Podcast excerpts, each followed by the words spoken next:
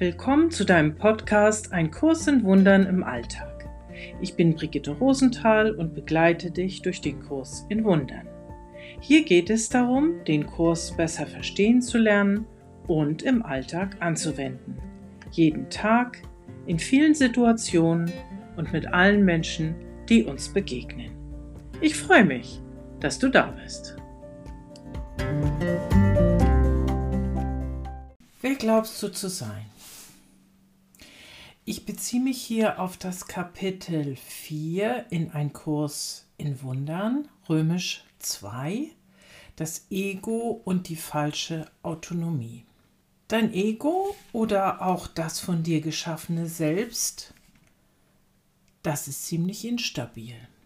Es unterliegt großen Schwankungen. Das Ego haben wir selbst geschaffen. Wir sind also Schöpfer dieses eigenen Selbst. Und ebenso wie wir unser Ego geschaffen haben, haben wir auch die Egos der anderen geschaffen. Ich bin meine Geschichte. Ich bin das, was ich erlebt habe. Ich bin das, was ich besitze. Ich bin das, was ich erlebe. Ja, mein, mein Drama, mein Schicksal, alle meine Geschichten, die ich so erzählen kann. Und das sind bei mir doch nun schon einige. Ist das so? Bin ich das? Wenn das tatsächlich so ist, dass das mein eigentliches Selbst ist, dann ist es klar, dass das großen Schwankungen unterliegen muss. Denn wenn sich Dinge in meinem Leben bewegen, wenn sich da etwas verändert, und zwar so, wie ich es nicht mag, dann wird sich auch mein Selbst verändern, mein Ego. Übrigens ist das ganz genau so, wenn wir über die Egos der anderen nachdenken. Das beste Beispiel ist für mich immer, wenn Menschen von ihren Ex-Partnern erzählen. Das klingt häufig so gruselig, dass man sich überhaupt nicht vorstellen kann, dass diejenigen jemals mit der Frau oder dem Mann zusammen waren. Das müssen ja Horrorfiguren sein. Ganz fürchterliche Typen. Völlig außer Acht lassend, dass man denjenigen ja mal geheiratet hat, dass man ihn mal geliebt hat. Also was hat man sich da zusammen konstruiert, wenn man so viele fürchterliche Geschichten über jemanden erzählt, mit dem man mal liebend verbunden war. Wir haben da etwas zusammen konstruiert, was im Grunde genommen nur eine fixe Idee ist, eine Vorstellung, eine Fantasie. Man glaubt also kaum, wenn man so über die anderen Menschen reden hört, dass das derjenige oder derselbe ist, ähm, mit dem man mal verbunden war.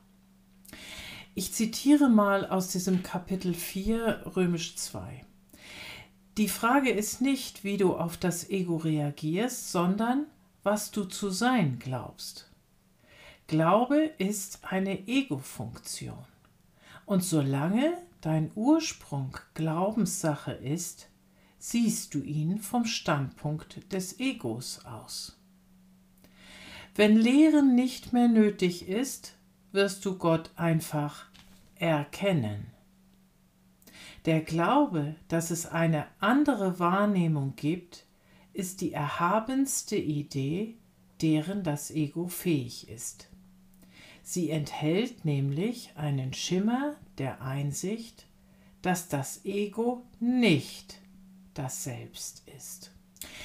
Also, der Kurs in Wundern unterscheidet hier zwischen Glauben und Wahrnehmen. Wir glauben an Konstruktionen, wir glauben an von uns gemachte Ideen. Wahrnehmen ist etwas anderes. Wir erkennen plötzlich, wenn wir ähm, dazu in der Lage sind, und das müssen wir eben üben, dafür ist das Studium des Kurses wichtig, etwas wahrzunehmen.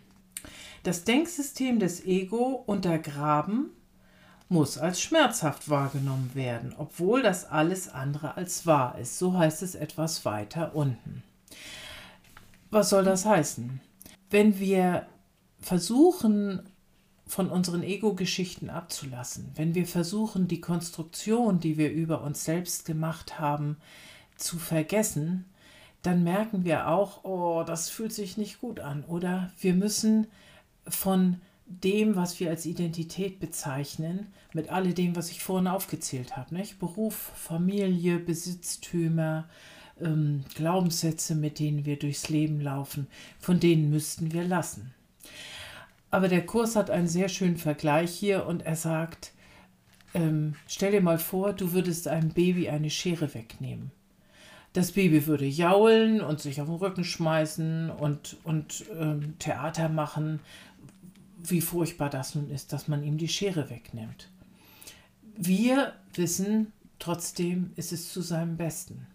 Und damit vergleicht der Kurs in Wundern dieses das Ego ablegen und zur Wahrnehmung unseres wirklichen Selbst kommen. Also uns diese schädliche Konstruktion, was wir glauben zu sein, wegzunehmen und zu dem zu kommen, was wir wirklich sind, nämlich Geist in Gottes Geist. Das Ego glaubt sich ständig im Mangel und alles, was es hergeben soll, ist damit natürlich ein Opfer. Jedes Geben wird für das Ego deshalb inakzeptabel und wir würden nur dann etwas geben, wenn wir etwas Besseres dafür bekommen.